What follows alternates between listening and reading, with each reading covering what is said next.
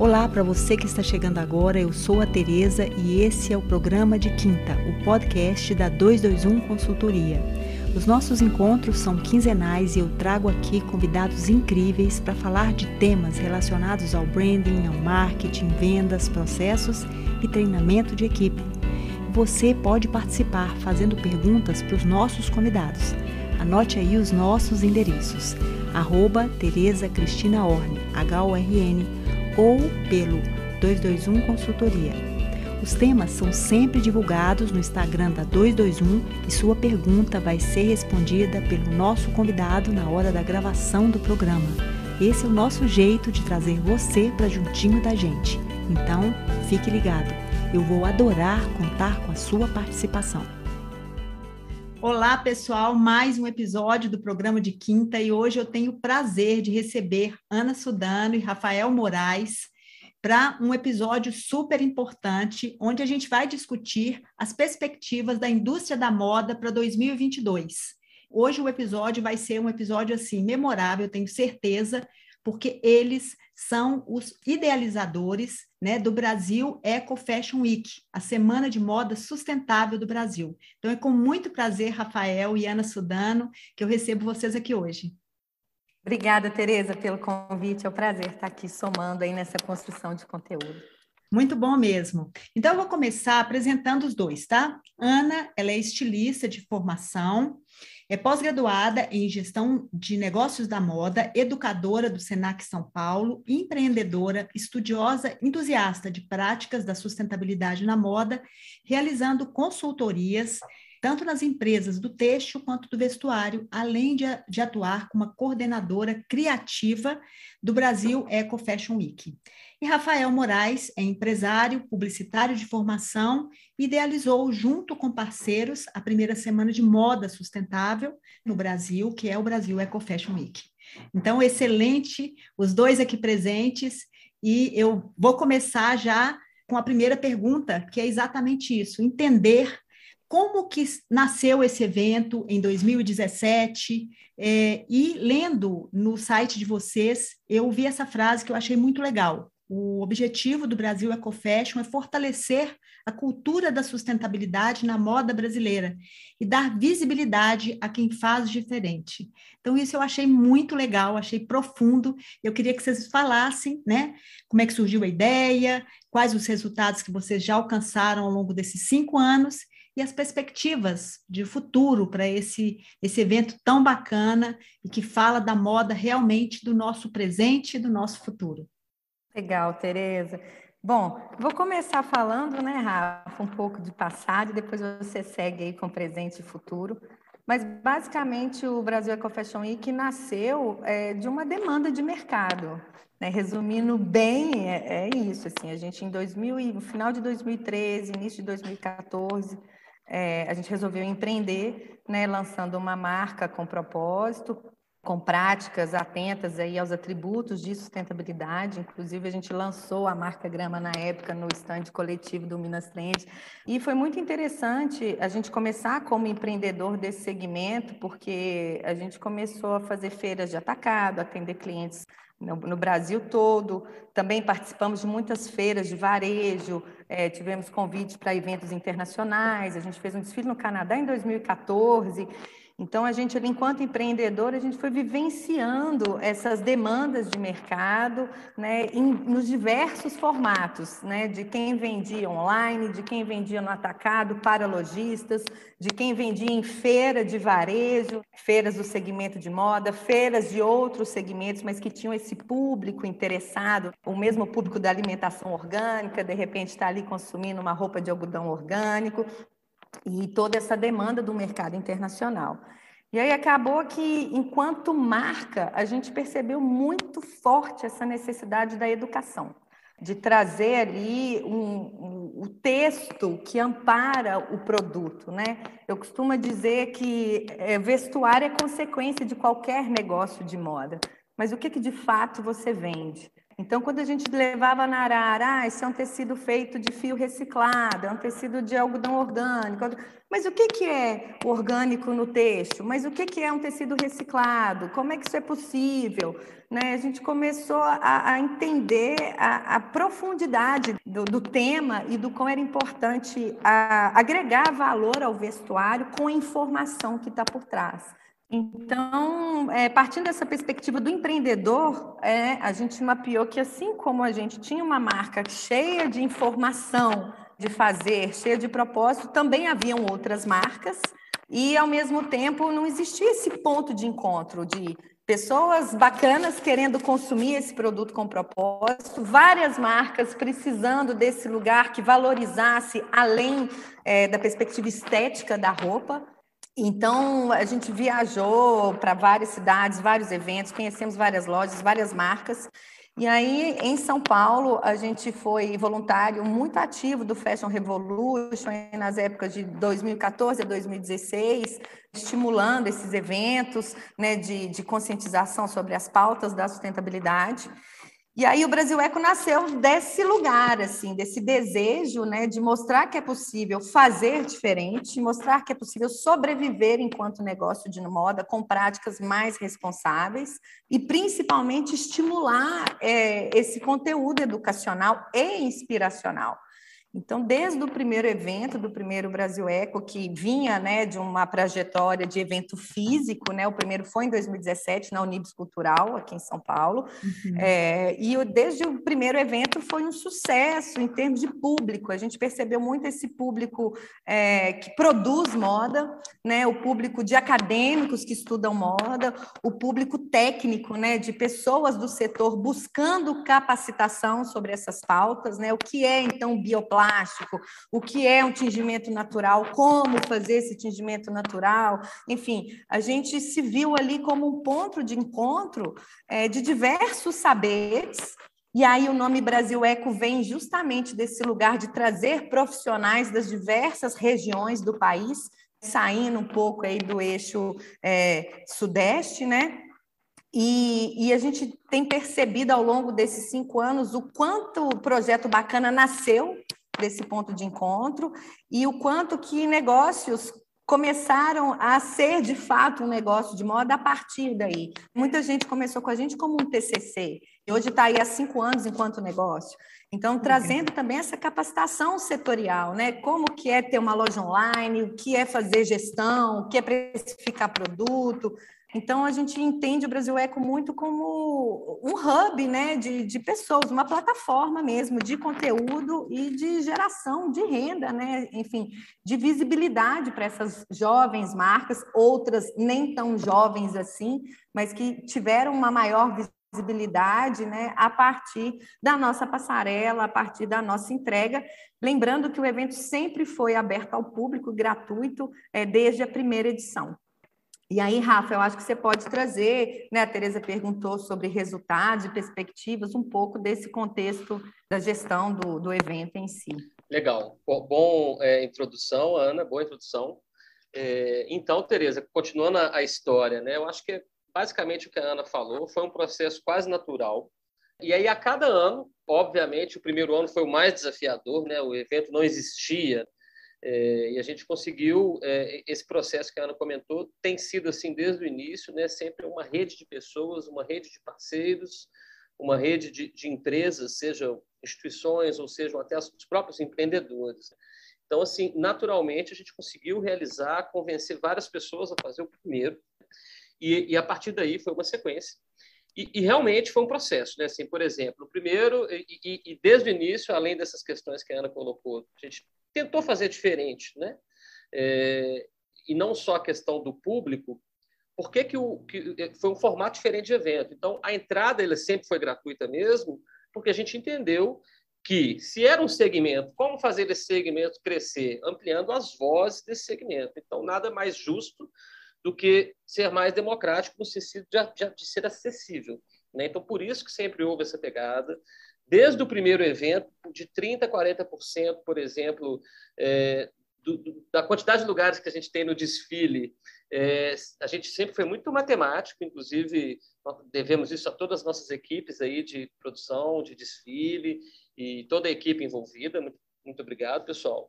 E a gente conseguia sempre também fazer isso. Marca um horário ali antecipado para convidados. Não chegou, quem quer ver o desfile, entra. É um jeito diferente de fazer, senhor. A gente respeita, entende que a moda tem toda uma história, uma trajetória, que geralmente tem, tem esse vínculo com um espaço para convidados, né? Mas a gente viu coisas interessantíssimas, né? Uma mãe de um modelo que já tinha desfilado internacional, desfilado aqui no, no Brasil e nunca tinha assistido o desfile do filho, né? Então ela saiu de lá emocionada. Então faz parte desse propósito, seja o desfile, vamos colocar o máximo de pessoas que estavam ali não sabe por que apareceram no evento. Ah, posso ver o desfile? Pode. Assim como a entrada pro, pro, pro, tanto para o showroom quanto conteúdo, porque desde o início também, né, Ana? É, é um evento multi-ações é, é, ao mesmo tempo. Em média, a gente fala que são quatro pilares, né, que é o pilar do desfile, o pilar dos conteúdos, né, toda a parte dos palcos, é, é, o pilar dos negócios ali, que seja o showroom, rodadas de negócio, e o pilar das exposições, que sempre houveram exposições interativas, trazendo o público a refletir em seus devidos espaços. Teve ano que a gente teve o Espaço Circular, parceria com o Sentai Nacional, o Espaço Amazônia, trazendo só inovações ou produtos que vieram da região amazônica do país. Então, isso, isso, sempre foi muito positivo na construção do evento. E, claramente, durante agora que a gente fez cinco anos, as coisas foram crescendo durante o início, os três primeiros uhum. anos, e a gente se adaptou. Né? Vou dar um exemplo. Né? No primeiro ano, a gente tinha ali 30 palestras, é, é, 40 expositores é, no showroom, 12 desfiles. Né? Em 2019, já no terceiro ano, já foram 70 e poucas atividades em cinco palcos diferentes, ocupando todo o prédio da Unibs, que tem cinco andares, todos os pátios, mais de 3 mil pessoas por dia, e, e, e já estava nos 19 desfiles. Né? Então, assim, vai, vai se tendo uma demanda, vai se tendo um crescimento. Sim. Obviamente, com a pandemia, a gente se adaptou um pouco, conseguimos nos adaptar como evento desde 2020, então realizamos ano passado, realizamos esse online. ano online. Houve uma, um, um, crescimento de público. Ano passado foi até interessante que a gente é, fez uma proposta diferenciada, né? Assim, era pandemia, a gente não queria, achou que o tempo nosso de, de inovar ali era curto. E fizemos um desfile sem público, mas com equipe gravado. E para isso funcionar, 18 marcas enviaram suas peças e confiaram 100% na produção do Brasil com a Fashion Week de desfiles. E a gente conseguiu realizar à distância, o WhatsApp, como é que está aqui o stylist, deu super Incrível, certo. nossa. Muito, muito feliz. É. Esse ano a gente acabou arriscando a, a, e achamos muito positivo, né, Ana? Começamos a trajetória dos, dos fashion filmes, foram 18 fashion filmes esse ano, é, que é um formato diferente, a gente acredita também em novos formatos, e, e, também exibimos, né, houveram, além desses oito desfiles, mais sete desfiles de uma missão internacional, a gente realizou um, um primeiro ensaio internacional de uma, de uma missão exclusiva brasileira, foi o Brasil, foi um evento exclusivo, foi o Brasil Eco Fashion Week Milão, dois dias com oito marcas na cidade de Milão, durante o, o, setembro agora, né, que houve o, a temporada de moda internacional. Então, acabamos também conseguindo fazer o físico, mas não aqui no país, fora, com mais sete empresas, a gente ficou muito satisfeito. Em relação a resultados genéricos, né, se a gente for colocar no papel aqui, né, durante esses convidados que, que a gente chama, né, vou, vou dar um exemplo, desde alguém de uma grande empresa dando um exemplo, né? seja é, a Covolan vindo, explicando as suas certificações, a Renner contando de alguns dos seus projetos, a própria Vert, quando trouxe um engenheiro para explicar como, na prática, tecnicamente, chegou-se a 60% com solado biodegradável, a Braskem. Então, quer dizer, a gente tem uma diversidade, não só de, de cases específicos, seja da grande ou da média indústria, muito a ver com a temática ou o assunto ali, assim como de micro, pequeno e médio empreendedores, que também tem uma trajetória diferenciada, um projeto social. Tudo é pauta para ser debatido nesses, nesses encontros de conteúdo que a gente acredita que também, né, Ana, é, diversificando a abordagem dos conteúdos, a gente atinge um público diverso, que eu acho que é uma coisa que sempre aconteceu no Brasil Eco. Ele nunca foi de um público. Né? Então, tinha ali é, 10, é, 15% de imprensa, 20% de estudantes, 25% de, de pessoas, de, de empresas mesmo, que vieram ali para poder ver produtos, entender como é que está o mercado. Desde o início também, apesar de haver o showroom, durante os três primeiros anos, a gente conseguiu manter exposições Teve um ano até que a gente teve stands exclusivos de matéria-prima, então criava um match entre o PJ com quem vende matéria-prima, acessórios ou beneficiamentos, né, beneficiamento de atingimento, assim como um match entre as marcas e um match entre o público comprador e, e, e, os empreendedores, né? sendo que nem todo o mercado, não, não, existe uma regra. Então, vamos dizer que durante essa trajetória, 25% das, dos PJs ali atendiam atacado. Ah, legal. Então, houveram, é, a gente divulgou para atacado, houveram compradores de atacado, mas uhum. também houve um varejista, né? era quem estava ali não conhecia. Então, sempre houve é, é, essa amplitude em relação público, a esse né? É. que mais? E vale a pena ressaltar né, Rafa, que foi uma adaptação para o online ter a, a, a, no, a, aba no site né, nosso, do, do evento Brasil Eco Fashion Week, a exposição de marcas, né, focado ali em tecnologia de blockchain para trazer rastreabilidade e mais transparência para esses produtos. Então, também foi uma adaptação né, desse showroom que era físico e agora a gente expõe no nosso site, né? A gente não faz a venda, encaminha para as marcas, é, mas é, essa, o tempo todo a gente se vê também desafiado a repensar os formatos de acordo com a realidade que nos é apresentada a cada ano, né? Então a gente também está nessa construção aí. Sim, sim, foi bem lembrado, né? Você começou como um aplicativo ano passado, virou uma aba fixa, né? Uhum. E, e, o empreendedor tem a possibilidade, Tereza, de escrever a sua história, que a gente vê assim, num, num geral, contando assim, todo mundo está em mudança, não só quem já está no segmento da sustentabilidade, mas eu vejo até a moda já no processo de mudança. E era muito comum, você tem imagens belas, ah, sou isso aqui, pá, mais nada. Né? E, e, o próprio consumidor tem demandado né, mais informações, mas que tecido que é esse? Que, como é que você fez isso? Aonde Quem você fez, fez isso? Né? Quem que é essa bordadeira aqui, essa costureira? É. Associação? Mas qual associação? Você está falando que tem associação? É. Qual é a associação? Quero saber. É, da onde vem essa peça? Então, dá oportunidade também, pra, até no universo digital, seja no seu tag, se você tem seu tag, seu QR uhum. Code, você pode também ali expor melhor a sua história, né? É, contar essa história que acaba virando um diferencial.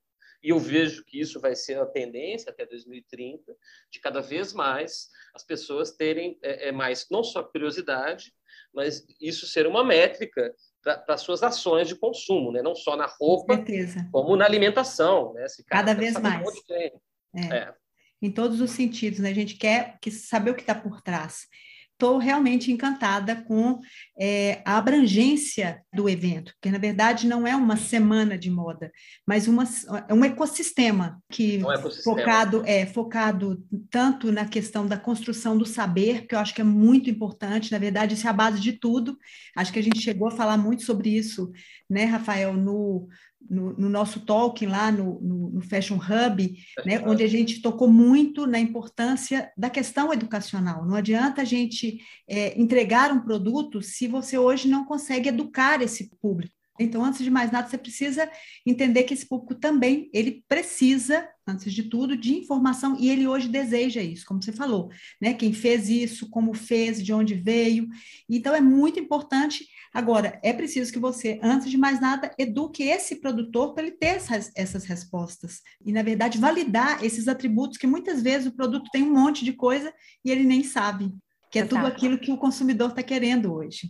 Então, assim, eu tô, é um desafio. É um desafio, é um desafio gigante. E a gente sabe que essa abordagem da sustentabilidade é um caminho sem volta, é uma jornada que a gente só está começando, né? É uma jornada, isso não tem fim e, ao mesmo tempo, é algo que a gente né, vê que tem uma possibilidade de crescimento muito grande, graças a Deus, né, apesar de a passos ainda pequenos, mas eu acredito que seguros. Realmente, eventos e, e ecossistemas como esse que vocês montaram têm uma chance muito grande educacional e também de geração de não só de conteúdo, mas realmente de práticas sustentáveis, gerando né, um mercado um pouco mais qualitativo não é mesmo? Exato, inspira o mercado como um todo, Tereza. Eu costumo dizer que a pauta da sustentabilidade chamou para uma capacitação setorial, né? a profissionalizar mais o mercado, essas relações. Então, é sempre positivo poder somar aí.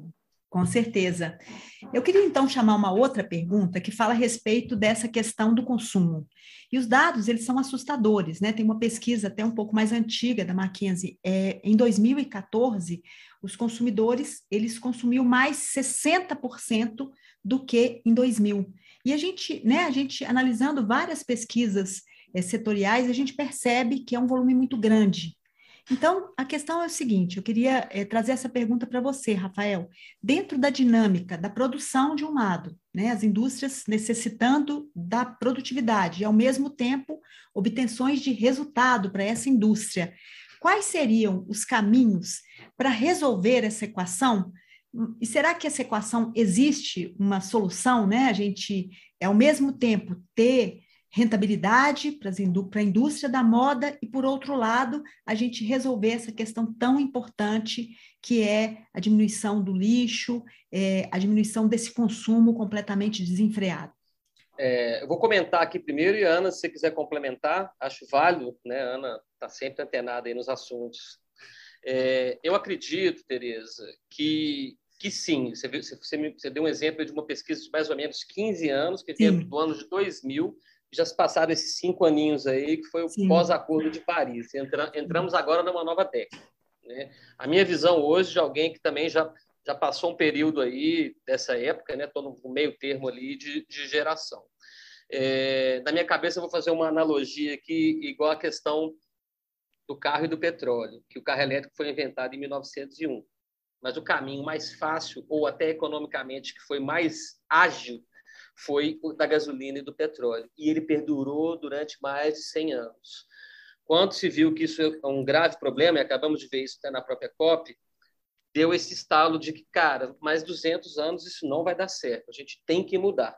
E essa mudança não vai ser realmente de um dia para o outro, mas essa mudança já começou. Eu imagino que a questão de toda a indústria mundial, até ela começar a se conectar mundialmente, que não era uma coisa comum em 1930. Então a gente veio o desenvolvimento, veio o desenvolvimento industrial, veio a conexão maior ali depois do pós-segunda guerra, a conexão maior de comércio entre todos os continentes, e, e isso naturalmente foi gerando no nosso caso da moda, por exemplo, essa indústria fast fashion, né? É, era um esquema de se fazer, assim como é, é, esquematematicamente é mais fácil você usar um poliéster que é mais barato do que um outro tipo de matéria-prima. Eu acredito, né, imagino que a Ana também, que estamos no meio do processo da mudança. E, e, e essas empresas, é, por mais que, que tenham resistência, elas vão acabar mudando por três fatores, seja por demanda do consumidor ou por, por regras de mercado, porque os outros estão correndo mais. Vide o fato da Tesla vir e conseguir gerar números, obrigou nos últimos cinco anos só.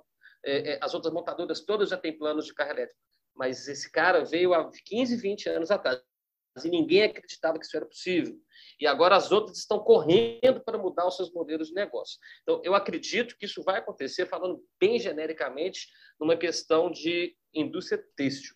Porque chega uma hora, ou vai ser o consumidor, ou vão ser as próprias concorrentes, ou vai ser a própria política e os governos obrigando que tais e tais empresas tenham tais procedimentos, tenham tais certificados, tenham tais ações, seja uma política nacional dos resíduos sólidos, que, que de, deveria ser mais eficiente, inclusive a cobrança aqui no país. Então, acho que são uma série de fatores. Acredito que essas mudanças nos próximos nove anos, de 2022 a 2030, vão ser mais rápidas do que de 2000 a 2021, que foi uma duas décadas, né? E vejo também que isso tudo vai passar desde a da concepção, né, Ana? Como criar o, o, produto do início, passando aí por esses preceitos todos da economia circular, o design estar atento desde o início para essa trajetória toda, fazer mais um sentido em termos de sustentabilidade, meio ambiente, otimização de processos, novas formas de fazer mesmo, seja coisas simples, né, como ajuste, reparo, upcycling, é, retorno da matéria-prima, às vezes até obrigado daqui a alguns anos fornecedor que produziu ela, e se ela não tem o seu destino correto, ali vai virar um problema ambiental, ele ser obrigado a trazer de volta e dar um destino, ou reciclar, ou dar o destino correto, né? E vejo também que a cada vez mais a gente vai ter mais personalificação e conhecer melhor as mudanças que estão acontecendo desse consumidor, por, principalmente porque a gente está ficando cada vez mais conectado e conhecendo mais pessoa a pessoa. Né? Alguém falou assim: nossa, o Facebook pode fazer uma propaganda individual. Então, é, isso tudo vão ser também novas métricas para a gente conhecer melhor a cabeça né, é, é, é, da sociedade, independente de qual país ou qual cultura, para tentar ser mais assertivo e efetivo. Tentei falar de uma, uma maneira genérica e, obviamente, também sem, sem dar muito aqui, mas é um termo que, que, que tudo está ligado também com a tecnologia indústria 4.0, que a gente está começando a viver um pouco mais intensamente na nossa indústria brasileira, que ainda está atrasada, que tem a ver com investimentos, é, é, políticas de inovação e, logo, logo, um 5G padrão que vai facilitar as coisas. É, só complementando aqui, eu acho que né, quando você trouxe essa questão do consumo em excesso, ele também está muito ligado a uma produção em excesso. E hoje em dia a gente vê é, que a forma de se produzir também mudou. Falar de sustentabilidade também é falar de eficiência produtiva. Né? Não existe mais um estoque aleatório. Ah, você tem que fabricar mil peças por ano, mas baseado em quê? Que, que público é esse? Que venda é essa? Eu acho que a gente está vivendo aí, né? A questão da pandemia, crise econômica, né? Inflação como está.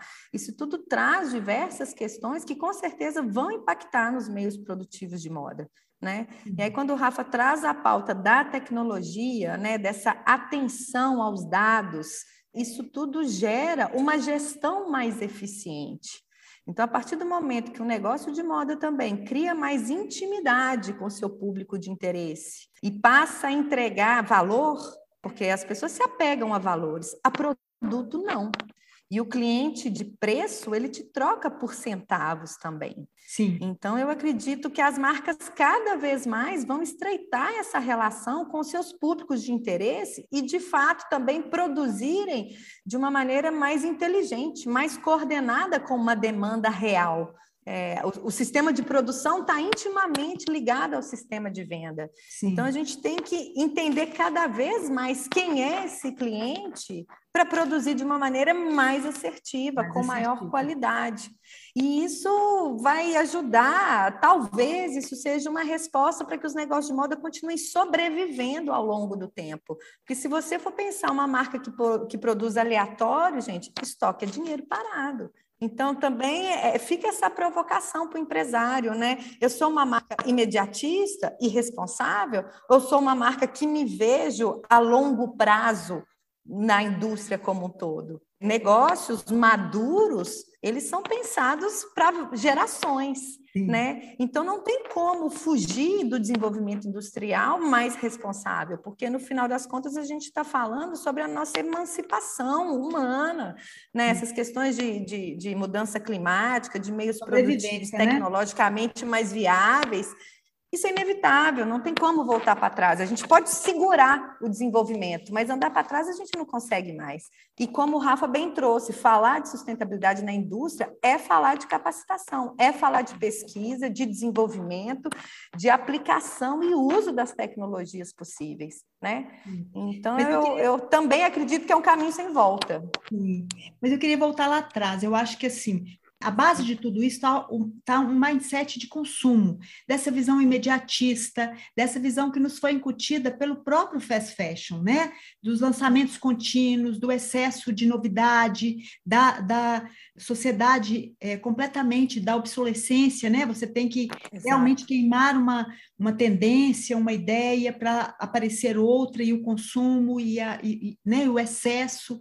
Então, tudo isso é, vai, vai voltar lá no ponto que vocês colocaram do surgimento do próprio Brasil Ecofashion, que é a capacitação, que é, é, é realmente né, traduzir por uma mensagem muito clara para esses tanto produtores, né, tanto fabricantes como também consumidores finais, a necessidade da gente ver a moda de um jeito diferente, né? Não de uma forma desse descarte contínuo, mas uma forma de um produto que sobrevive. E eu acho que o nosso futuro é produzir menos, a gente vai produzir mais serviços.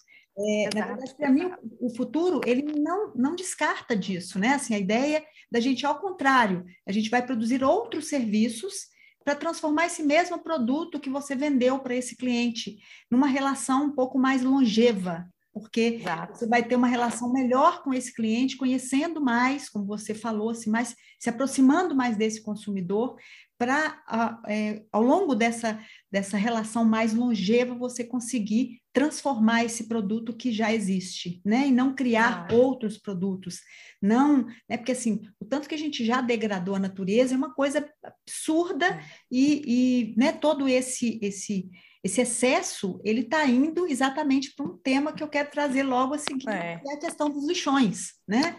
Mas eu acho que é isso, acho que a gente está aí de um lado, falando sobre uma indústria mais efetiva, de é, é, empresários realmente pensando no seu negócio de uma maneira mais eficiente, né, com uma produção pensada e escalonada com base em planejamentos, que eu acho que isso é fundamental. E, obviamente, de uma aproximação muito forte com esse consumidor para que os produtos de fato falem a língua deles. Eu penso... E, e Tereza, como você bem trouxe, talvez a, a real a maior inovação de todas esteja no padrão mental. Sim. Né? Eu acho que a maior. Então, é isso aí, é uma mudança de mindset mesmo. A gente precisa pensar diferente, né? A roupa que você usa, ela não precisa ficar obsoleta. Na verdade, ela não deve ficar obsoleta. Porque é muito é, bom. Uma você... boa camisa branca é? vai ser sempre uma camisa branca, uma boa calça vai ser sempre uma boa calça. e eu vejo por esse choque de geração também, né, Tereza? Hoje, o quanto os é. jovens já têm um consumo, por exemplo, do brechó né? Coisa que em outras gerações a gente tinha meio que um tabu, um é, nojinho. Então velha, a gente vê né? também isso mudando. Né? Exatamente. E a crise econômica potencializa novos formatos de modelo Ótimo. de negócio também. Né? Exatamente. Eu acho que isso foi uma, uma arrancada, né? A Covid veio como esse Com acelerador de futuros, assim, de uma forma muito, muito severa, né? Mas vamos aqui.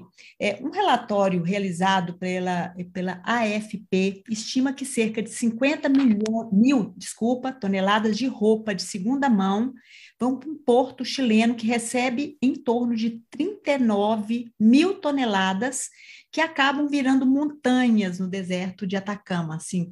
Essa, essa notícia, assim, chocou todo mundo, né? É uma coisa que já vem existindo, que já acontecia em outros locais do mundo, e parece que a China recebia durante muito tempo e depois fechou África. as suas fronteiras. África também, alguns países da África. Países da África também, né? Lixo europeu, né?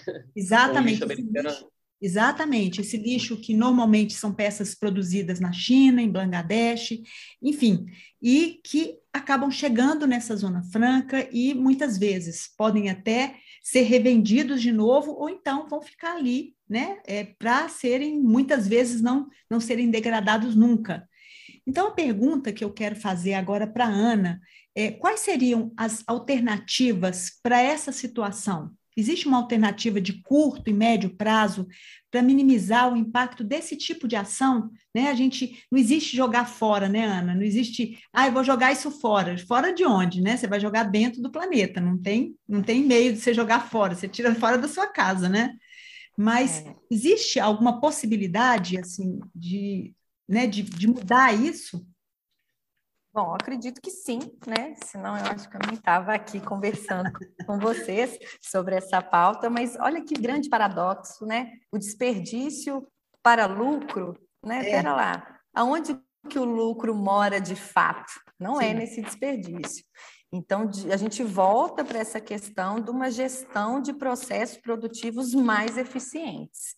Né? Esse é um grande ponto que eu acho que faz toda a diferença. Você pensar uma modelagem, um encaixe de corte, uma compra de matéria-prima, um desenvolvimento de produto baseado em dados, não em achismos, né? Assim, ah, eu quero, não. É, é Tive uma luz, você né? tem mercado, é, você tem mercado para isso, né? É, essa gestão de fato com mais eficiência é um ponto que eu acho que é, é, uma possível solução. E o outro ponto é essa questão da, de política pública, né? Assim, da gente for pensar reciclagem têxtil, né? É um grande lugar aí de inovação. Mas para eu ter uma reciclagem têxtil eficiente, eu tenho que ter uma coleta eficiente desse resíduo têxtil. Né? Então, de novo, a gente volta para esse lugar dessa organização da base ali de onde essa indústria acontece. A nossa lei de resíduos sólidos, ela é uma lei ampla, complexa, né? Mas ela não é praticada, ela não é fiscalizada, né? Então, eu, eu acredito que esse lugar também, que a, essa geração, né, eu, falo, eu me incluo nela, né, A gente tem feito esse papel de pressionar mercados, de usar as mídias sociais né, para pressionar governos, é, atores maiores aí. Isso também é um ponto que se soma como solução. Nessa né? demanda que vem da rua e é muito clara a mensagem. Não tem ali um, um, um, viés, né? A gente vê, as pessoas te dão like ou dislike, assim, né? Então, eu acredito que esse lugar também é uma soma. Então, a gente está falando aí de inteligência produtiva, de um desenvolvimento de produto mais eficiente, inteligente a dados, ferramentas ágeis né, de, de, gestão aí, de, de, uma produtividade focada, escalonada, com clareza, e não tem como a gente não falar de política pública na moda, assim, né? A reciclagem têxtil, ela só vai existir se tiver uma boa coleta. E para isso eu tenho que ter um setor organizado para receber isso. Então, quando a gente manda esse resíduo têxtil para outros países, são brechas de leis que vão sendo ocupadas ali em nome de lucros. Lucro de quem? A gente vive num país que talvez o grande desafio seja ser empreendedor pra, principalmente para quem é pequeno e médio. Então, de novo, né, é trazer esse olhar de um cidadão mais consciente das suas escolhas. Talvez aí esteja um início de trajetória para a gente, de fato, trazer essas soluções e não usar o país alheio né, como lata de lixo, assim, né, ter essa consciência global que eu acho que a internet trouxe isso muito, né? A internet revolucionou todos os mercados. Então, uma frase jargão da sustentabilidade, né? Pensamento global e ação local, ela é muito real. Agora, a gente precisa de uma lei que obrigue a empresa a fazer coleta, né? O retorno do, do, do, resíduo texto, como é que é isso? Quem dá conta disso, do pós-venda? Né? Chegou no cliente final, e aí? A responsabilidade é de quem? Né? É só o, o, o cliente final que paga essa conta? Né? A gente tem que olhar de uma maneira mais ampla para problemas que são mais complexos. Né? Eles estão ligados na nossa estrutura social mesmo, a nossa organização, né? enquanto quero... cidadãos eu quero voltar naquela ideia de produzir menos, sabe? E ter essa relação longeva que você possa é, realmente trazer esse produto de volta, fazer essa logística reversa e transformar, né? A gente já vê algumas marcas já trabalhando nesse sentido. A Insecta é um exemplo disso, né? Assim, é claro que são ainda empresas pequenas que conseguem fazer isso, mas nós estamos falando aí de gigantes que levam esse lixo para fora, exportam esse lixo, ou seja, nós estamos falando de uma Europa que faz isso, os Estados Unidos que fazem isso, né? Ou seja, são grandes indústrias, grandes polos industriais, são as, né, as maiores detentoras de fortuna que, é, que estão na mão do fast fashion, não resta a menor dúvida. Sociedades industriais antigas, né, Tereza? Exatamente. Se pensar. É. Né? E que vão ter essa... Já vem nesse fluxo né, produtivo, e hoje eles estão num outro lugar. E aí, países como a industrialização tardia, né, igual é o nosso caso, e em outros, a gente fica meio refém né, desses grandes e dessa legislação globalizada também.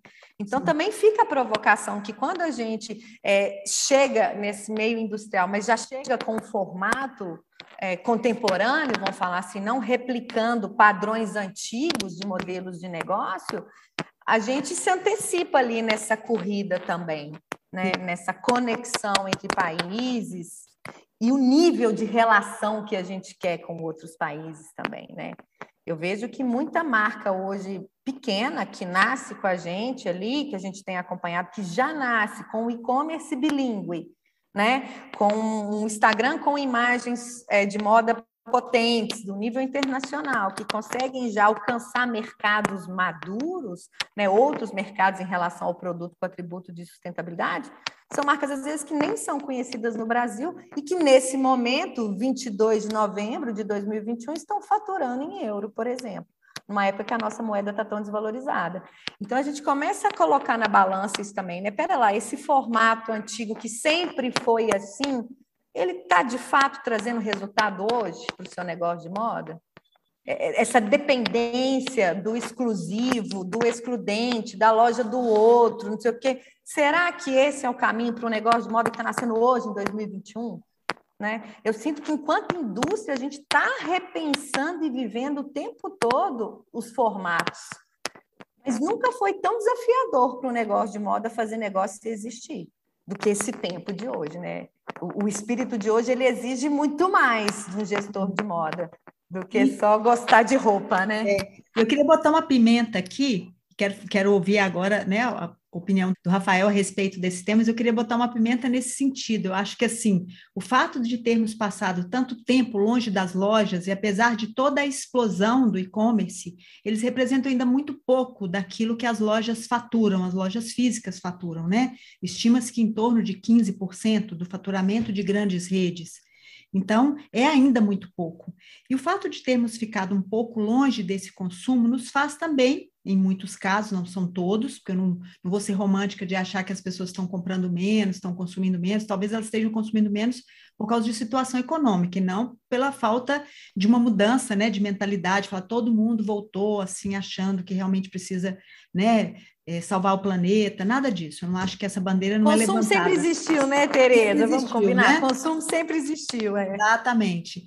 Mas eu acho que isso também é, coloca esse, esses, a própria próprio empresariado a pensar realmente, como você falou, nunca foi tão difícil, porque você começa a perceber que existem várias outras formas de se consumir que a gente vai falar um pouquinho aqui agora, o aluguel, a roupa digital, a roupa, né, a segunda mão. Então existem assinatura, existem outros formatos que é esse formato de eu faço uma roupa nova, te instigo a comprar agora, você joga fora, compra outra, joga fora, compra outra, joga fora, compra, né, assim.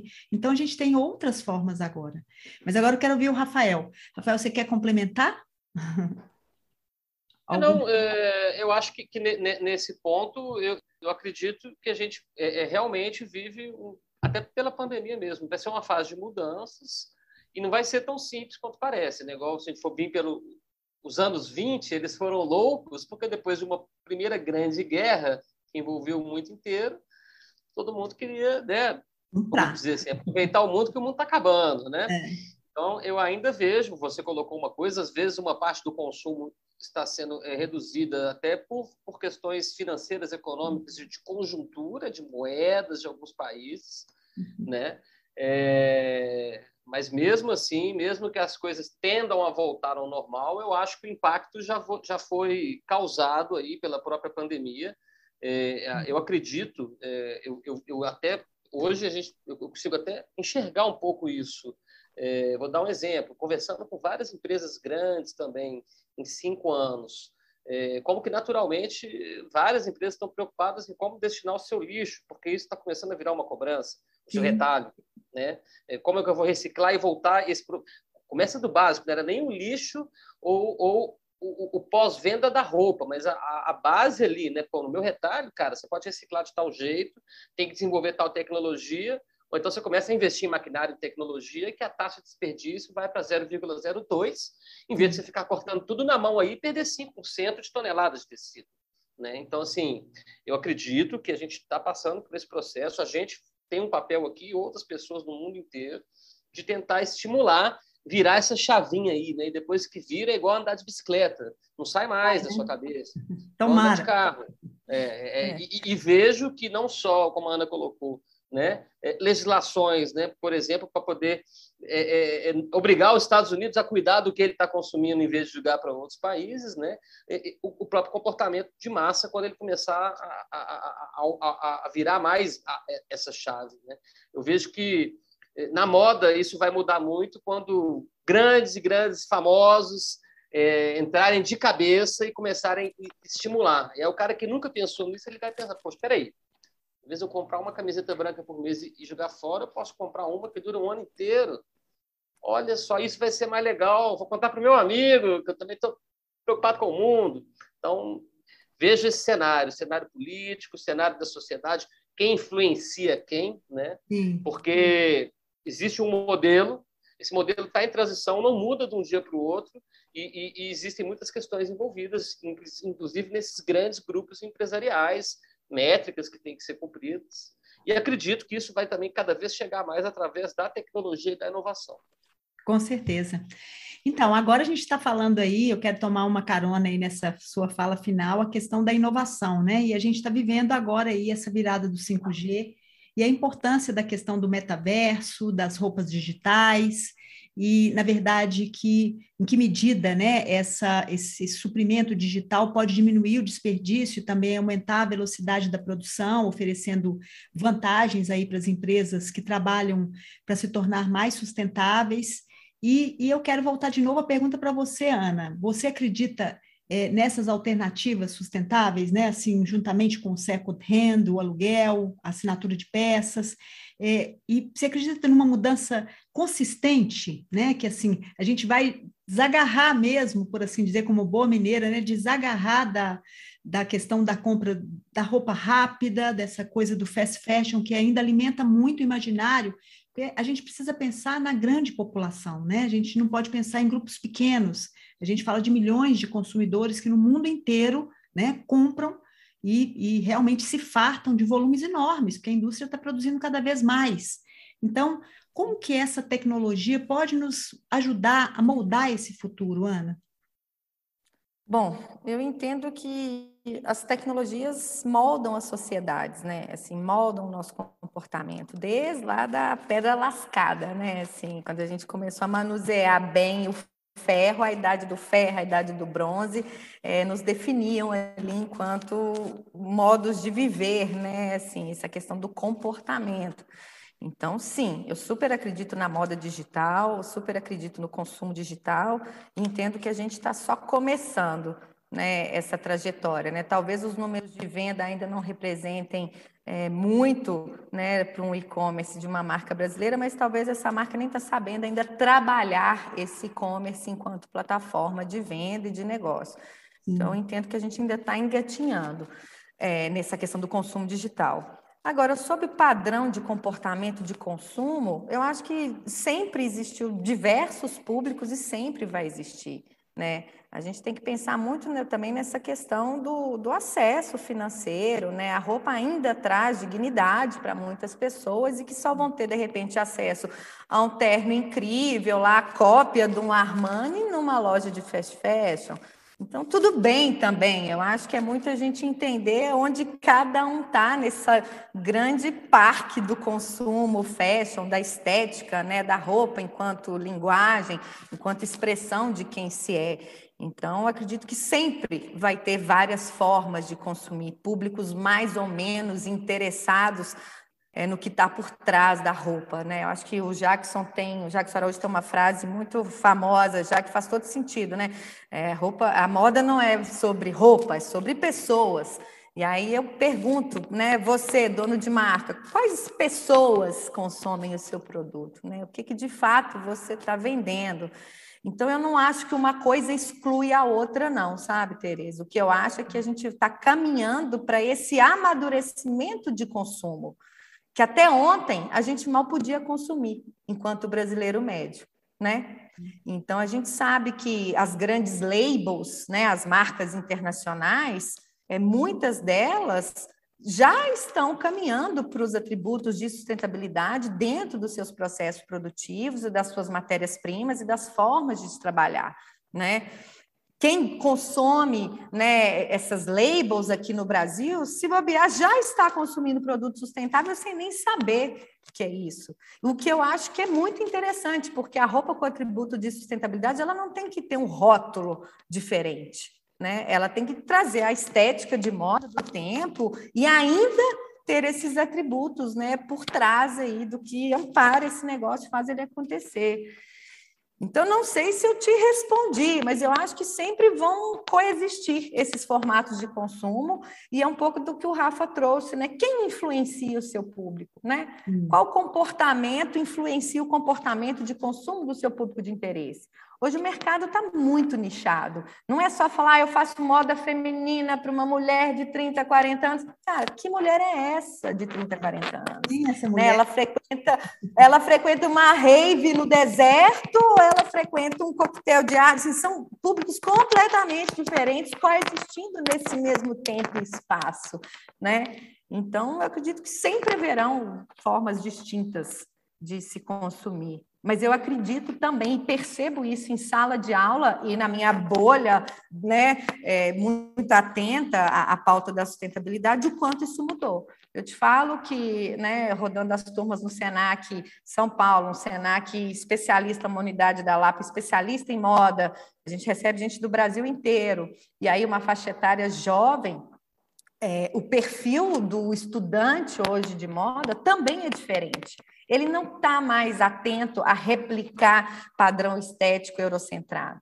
Os jovens criativos que estão entrando para o mercado, que vão construir esse mercado a médio e longo prazo, eles já estão chegando com uma sede de saber descolonizada, diferente, atentos a materiais, a maioria querendo empreender e não trabalhar em grandes marcas, é interessante perceber essa mudança também, sabe, Tereza, no padrão de formação do profissional que faz moda. Sim.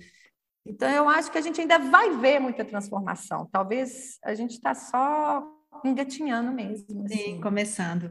Nossa, eu fico muito feliz quando você me dá esse retorno, né? Que você está dentro de sala de aula com as novas gerações aí que vão formar esse mercado da moda, porque a gente tem uma sensação muito positiva. Exatamente são essas gerações mais preocupadas com a questão ambiental, mais preocupadas com a questão do consumo, né, de onde vem, do propósito das marcas, o que está por trás, quais são os valores, né, o que, que quais são, qual, na verdade, em suma, qual é a entrega dessa marca para a sociedade, que eu acho que esse é o ponto mais legal e mais central. É, então, desse modo, a gente percebe que são pessoas que elas estão é, ao meu ver, né, não estou desfazendo de, de outras gerações de forma nenhuma, até porque eu sou de uma geração bem passada, mas eu digo que, na verdade, são outros valores que estão aí colocando, sendo colocados na pauta e que nos dão a sensação de que a gente está indo para um futuro melhor. Então, isso me dá um, um coração um pouco mais aliviado, porque, assim, é. a gente, no Fashion Hub, eu, na, na minha trajetória aí como como consultor aí de anos, né, de 15 anos aí de 221 e agora com o Fashion Hub com essas pautas tão voltadas para a questão sustentável e, enfim, a gente percebe que realmente os problemas são muito complexos e que a gente realmente, como você falou, a gente está começando, mas a gente está começando, mas vai entregar para uma geração que já está pensando diferente. Então isso me dá um Uh, que bom. Esse fluxo é contínuo, né? Não sei que nem ótimo. se é para melhor ou pior, mas a caminhada acontece, é inevitável. Que né? bom, que bom, muito legal mesmo. Bem, você gostaria de complementar com alguma coisa, Rafa, ou eu posso passar aqui para a nossa pergunta derradeira? É, é, é, o que a gente falou, assim, a gente também está aí já há cinco anos e parece que, nossa, a jornada mal começou, né? Existe uma longa jornada e, e a gente está falando aí de coisas que talvez nem, nem a nossa geração vai viver. Mas eu, eu só para manter a positividade, né? É, eu vejo legal, muito a, a, velocidade. Não, é porque a velocidade das mudanças, né? Eu estou novo aqui, mas eu já consegui é, é, sentir a mudança radical que a gente teve, seja da década de 90 para a década de 20 para 2020. Né? Então, eu acredito que as mudanças vão vir cada vez mais rápidas, tanto para o lado ruim quanto para o lado bom. Então, assim, a gente já até passou por esse processo desse excesso de, de, de, de conectividade entre todos os países, excesso de produção, e, e, tem, tem vivido cada vez mais o problema dos gargalos que não foram resolvidos. Né? Exemplo, a destinação do lixo ou como as coisas acontecem. Então, eu acredito que a partir de agora também, com a tecnologia e a inovação juntas, é, é, é como os problemas se, se, se agravaram, é, é, talvez exista sim essa união maior, é, é, quase que instintivamente, e eu acredito que isso vai aumentar, porque os problemas vão aumentar. Não, não, adianta a gente cortar o carbono hoje e, e, tudo hoje, que ainda tem 5, 10 anos de delay do que a gente já fez. Sim, então, isso vai trazer consequência no dia a dia de várias pessoas e países. Então, eu acredito que isso também vai ajudar a potencializar as mudanças. Vou dar um exemplo básico aqui: são 7 bilhões de pessoas. 7 bilhões de pessoas, quase 3 bilhões de pessoas não vivem a sociedade industrializada. A gente está falando aí de 1,5 bilhão na Índia, de 1,5 bilhão no interior da China, que vivem modos de vida completamente diferentes da sociedade grande industrializada europeia e americana, do primeiro mundo. Né? Se a gente considera isso hoje, então, antes de grandes mudanças, se 10% consumirem produtos usados, se 10% reciclarem, é, é, é, ou reformarem seus produtos. E se 10% pararem de consumir moda para poder consumir moda digital, NTF, metaverso e tal, já é 30% menos da grande sociedade destruidora ali do primeiro mundo. Sim. Então, assim, há, há esperança. Tem saída. Ai, que é. bom. Estou ficando com meu coração aliviado. Mas vamos lá, pessoal. A gente sabe, né, que realmente agora a nossa pergunta aqui derradeira. Vamos lá. A indústria da moda realmente é uma indústria que gera impactos, né? A segunda indústria realmente mais poluente em emissão de CO2.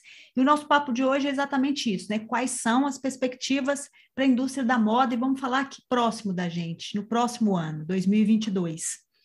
E é óbvio que a gente sabe que o futuro a gente se constrói, na verdade, no presente. No último dia 12 aí de novembro, terminou a COP né, 26, com resultados considerados ainda tímidos e diante das grandes necessidades atuais. É, na visão de vocês, quais os resultados dessa conferência podem verdadeiramente impactar positivamente na jornada sustentável da indústria da moda? Poxa, desde 1968, que teve o Clube de Roma, né? se a gente pensar a Eco 92, esses encontros como a COP que acabou de ter, já existem há algum tempo. Né? E nunca as mudanças são de uma hora para outra. Né? Sim. Acho que trazendo para o hoje, para o aqui, para o agora, eu acho que talvez a, a, a, maior, o maior resultado dessa COP é que mais pessoas sabem o que é uma COP, o que é uma reunião global para se pensar a mudança climática e essa perspectiva de crescimento, um futuro comum né, entre Sim. nações. Então, talvez aí já está o grande ganho do momento, né? E aí depois a gente entra no segundo capítulo de entender o que está sendo falado, o que está sendo falado hoje, que já vem sendo falado há décadas, e a gente está vendo que é, é, perspectivas, previsões que estavam para 2050 já estão para 2030, né? É, eu acredito é, eu quando eu, hoje eu estou ali na categoria pré-40, mas quando eu estiver na minha categoria pré-70, talvez eu não vou estar igual aos meus pais preocupada com a taxa de açúcar. Eu vou estar preocupada com questões climáticas extremas, né? Então, é fato, essas, essas questões já estão acontecendo. Meus pais não sabiam que era uma COP, eu sei, né? E meus sobrinhos sabem hoje, meus alunos sabem. Hoje esse é assunto de aula, esse é assunto, né, quando a gente pensa quem estuda design, sair desse formato linear e repensar um formato a partir do, do, do design circular, né? Já está já tá refletindo essas mudanças desse nível de discussão global. Então, eu acredito que o primeiro impacto é já trazer mais consciência sobre o tema. E talvez por hoje já esteja bom né? E amanhã a gente vai pensando nas formas de se fazer. Quando a gente pensa, por exemplo, eu fico vendo a, a crescente oferta é, de viscoses certificadas da indústria têxtil para as confecções, eu já olho e penso, poxa, tem avanço aí, porque um mostruário que até ontem era 90% de poliéster, né, uma fibra sintética, plástica, e às vezes importada, hoje em dia já não é tanto assim. Né? A indústria têxtil hoje se preocupa em importar também uma viscose certificada, né, que vai ter menos emissão de CO2, que já está contribuindo aí para né, a questão de mudança climática. Então, está vindo, é, a rua já está pedindo, as discussões estão aí nos Instagrams, TikTok, é, né, no, no, Twitter das pessoas. Então, eu percebo como já algo de concreto acontecendo. O padrão mental, ficando mais ligado. A história do padrão mental, isso mesmo. Nossa, que ótimo, que bom. Estou vendo uma visão positiva, isso me dá né, uma sensação boa. Que ótimo. E você, Rafa, o que, que você acha a respeito dessa conferência? Compartilho esse pensamento. É, uma da, eu lembro da minha trajetória profissional antes de entrar na moda. É, em 2009, eu fui participar de um edital de documentário para programas de televisão sobre meio ambiente e sustentabilidade. E era justamente o ano da Copa Dinamarca, se não me engano. Né? E ninguém sabia o que era isso. Né? E, e, eu vejo hoje uma, uma coisa que foi importante, que, que sempre tem as COPs, né? tanto que a gente está uhum. na 26, é, é, em 2015 houve uma, uma Copa importante porque veio o Acordo de Paris, né? Então eu, eu, imagino também que eu senti isso e a gente também é um, é um público muito específico, está muito antenado e não está acontecendo. Sim. Mas realmente é, é, uma pauta que, que muita gente hoje está sabendo até do que, que é a COP. Ou, ah, quer dizer que vocês, os países todos assumiram compromisso em 2015 até 2030 e agora já passaram seis anos, está dando tudo errado, ninguém cumpriu ainda, estão tentando correr contra o tempo. Né? Então, eu, eu vi, eu, eu, acredito que esse ano é, é, a grande contribuição não foram a, assinaturas. Foram muitas promessas, todos os países falando que vão melhorar, vão melhorar, mas não houve uma evolução tão grande. Mas houve uma evolução de voltar a temática na pauta. A, a delegação brasileira de, de, de, de profissionais e industriais foi a maior em toda a história da COP. Nunca teve tantas empresas querendo ir, querendo entender o que está sendo debatido, mostrar o seu trabalho. Uhum. Até esse crescimento é, é, da questão do próprio índice, do ESG, né? E Sim. como a sociedade e o mercado vão ficar atentos para não virar uma deturpação apenas e virar uma coisa realmente real. Então, eu vi mais atenção da mídia, é, porque também foram toda a COP antecipado a ela, são divulgados os relatórios com as pesquisas é, é, é, é para trás, e, e, a pesquisa que foi divulgada antes dessa COP não foi muito boa. Foi tipo assim, olha, galera, não está funcionando, isso nós só temos mais nove anos, senão vai desandar de vez. Então, houve um primeiro impacto aí que eu vi maior que em outras COPs, e isso acabou impactando, é, até eu vejo até na nossa área, né, de pessoas tentando, pelo menos, entender o que é a COP ou, ou falar pelo menos como é que está pelo menos a sua questão de carbono. Então, se você não mudou sua planta industrial ainda, pelo menos estou tentando compensar meu carbono. Gente, eu estou tentando fazer alguma coisa hum. do que não ser nada. Então, eu acredito nisso nesses novos números, né? É, seja de metas de carbono ou outras metas que foram acordadas lá em Paris, e, e a gente vê que tem pouco tempo para cumpri-las. Né? É, tem tido esse movimento grande na Europa, a gente tem tentado acompanhar, que é um caminho mais inicial, digamos, ali, né? antes de você chegar numa, numa alteração total, né, digamos, no fast fashion, da indústria, com muita tecnologia, indústria 4.0, a questão do reuso, a questão de, de reciclar é, é, e de, de, no mínimo, a empresa saber o que, que ela faz com o seu lixo, o seu resíduo. Isso está rolando uma corrida ali porque está tendo uma demanda de consumidor. Né?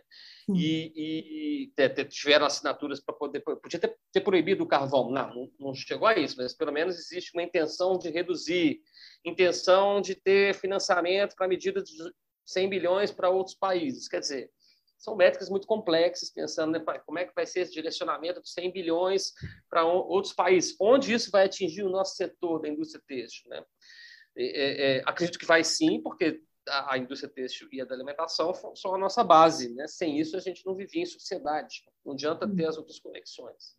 Então, da, da mesma forma, assim, eu, eu vejo, eu acho que tende a estar mais na pauta midiática de agora até 2030, por questões de número, de ciência e de que mostrar que realmente temos um problema na sociedade e se a gente não resolvê-lo, as coisas vão desandar cada vez mais. E eu acredito que, que essas soluções virão através de tecnologia, união ou, te confesso ainda mais, competição. Igual agora está todo mundo competindo para ir atrás do Tesla, igual está todo mundo competindo para ter uma segunda rodada é, é, de astronautas, quem vai chegar em Marte primeiro? Ah, então, quem vai resolver o problema do nosso mundo que vai acabar? Então, vai começar a ter até uma competição de quem é mais do que o outro. Porque eu tomei a dianteira, eu mudei minha planta, eu mudei meu negócio, e agora meu negócio ele é mais coerente, ele é mais circular. Tendo sim. a acreditar que isso pode acontecer. Sim, sim. É, eu penso que, assim, na verdade, a gente está vivendo é, um reflexo também da pandemia, né? Essa questão da ecoansiedade aumentou mais, né? À medida em que a gente começou a perceber essa finitude da vida. Então, eu acho que até por isso também a questão da, né, do maior conhecimento do público em geral sobre a COP e sobre o seu objetivo ficou mais claro, exatamente porque a gente começa a ter uma certa sensação de que realmente o mundo pode acabar. A gente teve uma é. doença aí que pegou todo mundo que não dava nem para falar assim, vou fugir para ali. Não existia fugir para ali, né? Então, deu essa sensação, né, que a gente estava aqui e que nós estamos presos aqui dentro e vamos ter que resolver essa situação, né? Então, acho que isso aí boa é analogia. algo... Você fez só um comentário, você fez uma boa analogia. Foi. E aí, Desde o ano 2000, tá todo mundo falando, gente, é. agenda 2030, gente, nós é. temos que tomar cuidado. É. Aí veio uma pandemia, o mundo quase acabou, tá vendo? Nós estamos é. falando também que o mundo pode acabar por causa de outros motivos, né? Melhor vocês ouvirem, porque o mundo pode acabar realmente. É. Muito bom.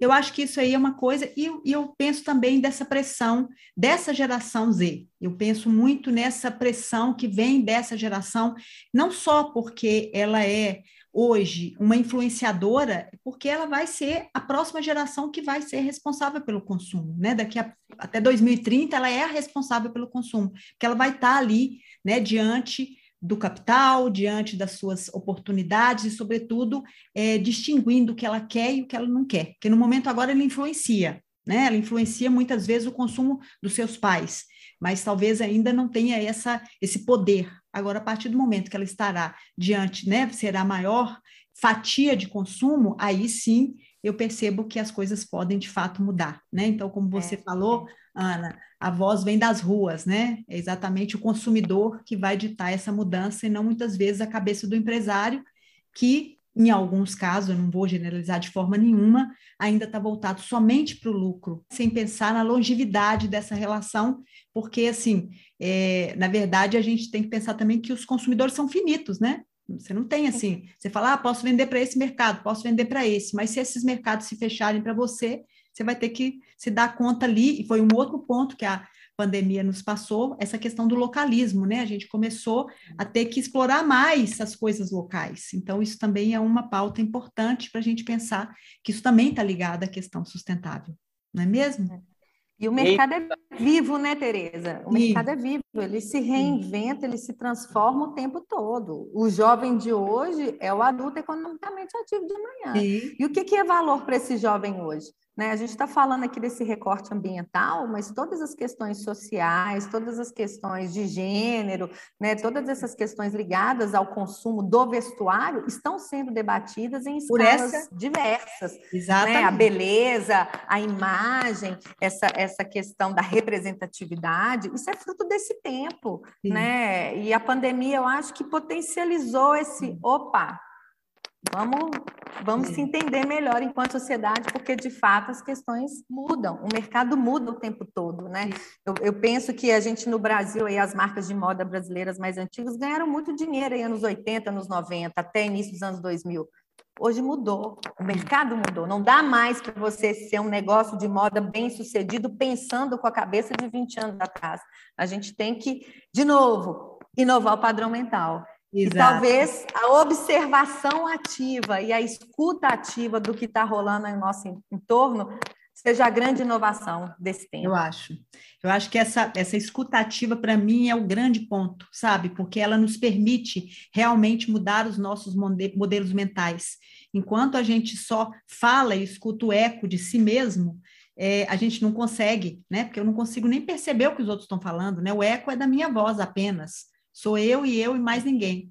Agora, quando você começa a, escutar e perceber que as outras pessoas estão falando coisas diferentes de você e que as demandas começam a mudar, né, e mudam com muita rapidez, eu acho que isso aí é o ponto é. da virada né? que bom. Pessoal, eu quero agradecer demais a presença de vocês, esse papo super bacana, a possibilidade de te rever, Ana, depois de tantos anos, né? A gente que já teve aí encontros. eu acho muito legal ter essa possibilidade e, assim, mediados por tela, a gente está tendo essa chance. Eu estou ficando muito, cada dia mais feliz com o programa de quinta, porque eu estou vendo pessoas, assim, que há muito eu não via e que eu estou tendo a chance, né? Rafael também foi uma grande alegria te ver lá no, no Fashion Hub, naquele debate super bacana. E, e agora aqui de novo, né? Vocês terem aceitado o meu convite, foi muito legal. E se vocês puderem deixar os contatos para as pessoas que nos ouvem, se elas tiverem, né? Hoje, infelizmente, a gente não contou com perguntas dos ouvintes, é, porque a gente né, resolveu essa nossa essa nossa entrevista um pouco em cima, então a gente não conseguiu fazer uma divulgação como é de costume. Então, se vocês puderem deixar os contatos para as pessoas seguirem os trabalhos de vocês e também, se tiverem questões para perguntar. Ah, bacana. Agradeço o convite mais uma vez. Conte conosco, né? Acho que o nosso papel aqui como Brasil Eco Fashion Week é criar conexões, ser uma vitrine, né? um ecossistema, realmente. E somos felizes por ter trabalhado, né, Ana, esses anos aí, continuamos e várias outras pessoas que não estão aqui nesse debate. É, Para quem não conhece, o Instagram arroba Brasil Ecofashion Week e o site é www.brasilecofashion.com.br e aí tem um pouco dessa história ali. E agradeço, agradeço mais uma vez a 221 Consultoria e você, Tereza, pelo convite. Pode sempre conosco. Ah, muito obrigada mesmo. Ana, muito bom, viu? Obrigada. Eu sei que você já está aí atrasado para sua aula, mas muito obrigada e feliz demais de contar com o conhecimento de vocês, com esse desprendimento e trazendo esse trabalho incrível que é o Brasil Eco Fashion. Muito obrigada. Obrigada, Tereza. Até breve. Até breve. Até Eu quero agradecer a participação de todos que acompanham por aqui e convidá-los a estarem comigo no nosso programa.